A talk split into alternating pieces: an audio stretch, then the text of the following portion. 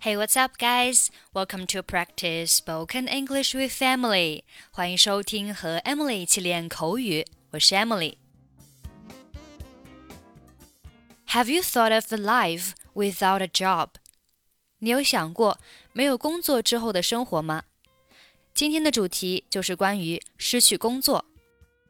我们首先来学习一些相关短语和单词。Make ends meet。 表示收支平衡、收支相抵，就是你的收入和支出是一样的。I'm trying to make ends meet。我尽力的保持收支平衡。像我们中产阶级呢，一般情况下是很难保持收支平衡的。通常情况下都是你的支出大于收入。第二个单词 due 表示到期，比如说。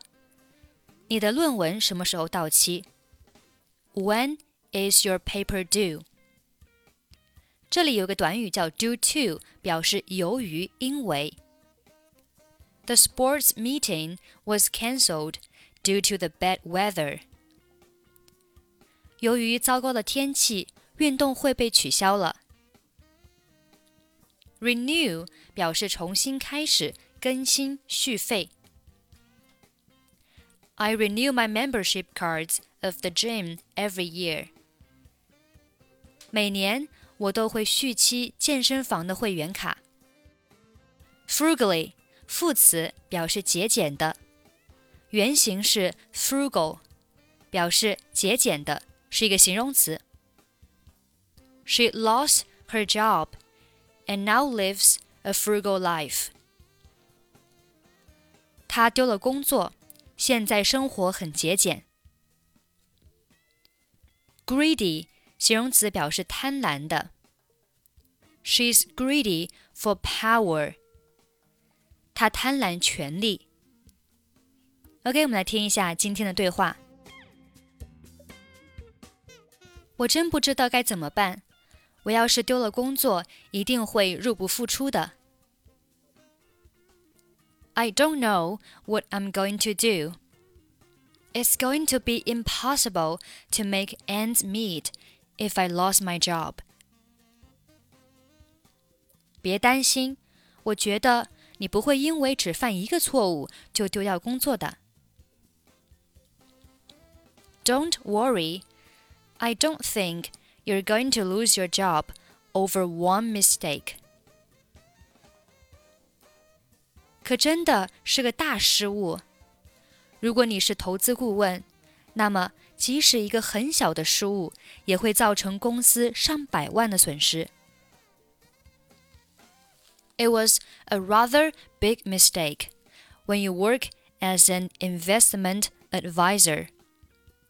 One small mistake can cost the company millions. 不过， 这事又不是只归你一个人负责，对吧？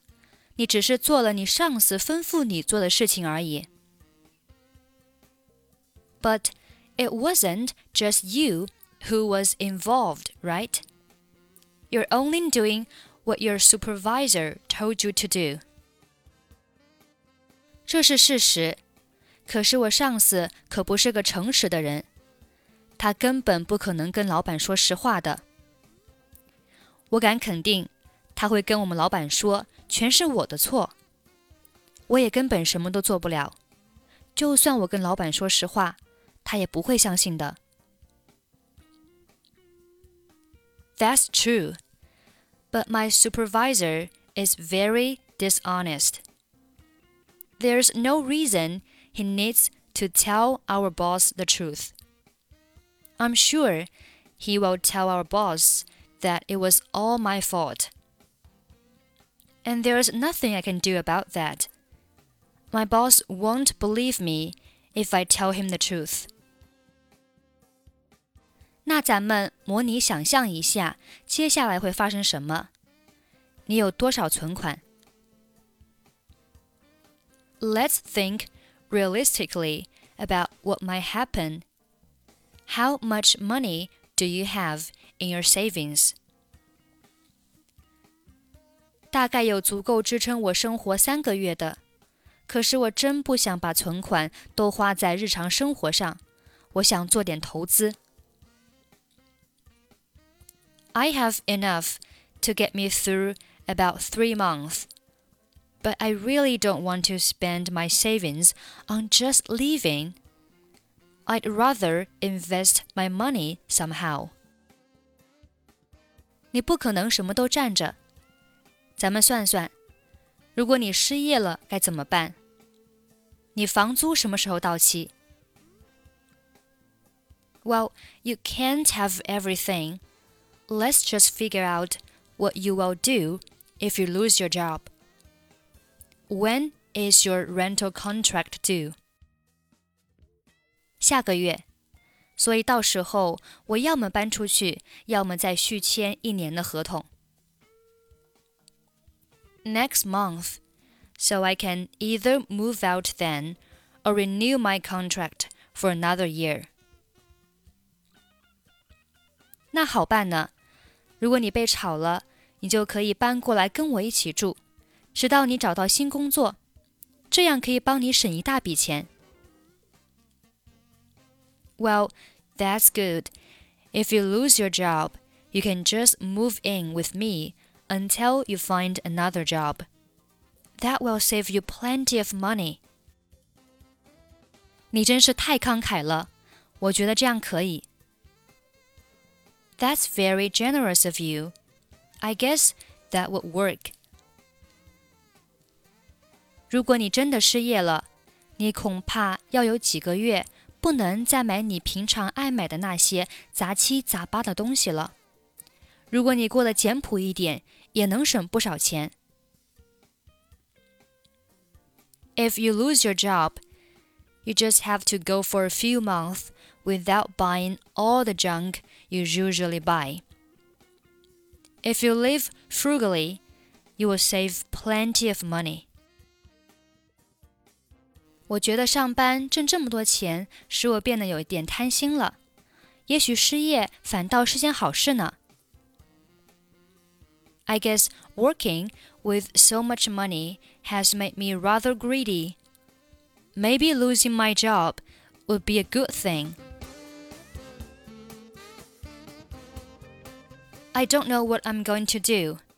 It's going to be impossible to make ends meet if I lose my job. Don't worry, I don't think you're going to lose your job over one mistake. It was a rather big mistake when you work as an investment advisor. One small mistake can cost the company millions. But it wasn't just you who was involved, right? You're only doing what your supervisor told you to do. That's true, but my supervisor is very dishonest. There's no reason he needs to tell our boss the truth. I'm sure he will tell our boss that it was all my fault. And there's nothing I can do about that. My boss won't believe me if I tell him the truth. Let's think realistically about what might happen. How much money do you have in your savings? I have enough to get me through about three months but I really don't want to spend my savings on just living. I'd rather invest my money somehow. Well, you can't have everything. Let's just figure out what you will do if you lose your job. When is your rental contract due? Next month, so I can either move out then or renew my contract for another year. Well, that's good. If you lose your job, you can just move in with me until you find another job. That will save you plenty of money. That's very generous of you. I guess that would work. If you lose your job, you just have to go for a few months without buying all the junk you usually buy. If you live frugally, you will save plenty of money. I guess working with so much money has made me rather greedy. Maybe losing my job would be a good thing. Okay, that's pretty much for today. 想要参与本期节目的跟读版本以及语音打分，欢迎您关注微信公众号“英语主播 Emily”，在公众号里回复“节目”两个字即可加入。I'm Emily. I'll see you next time. Bye bye.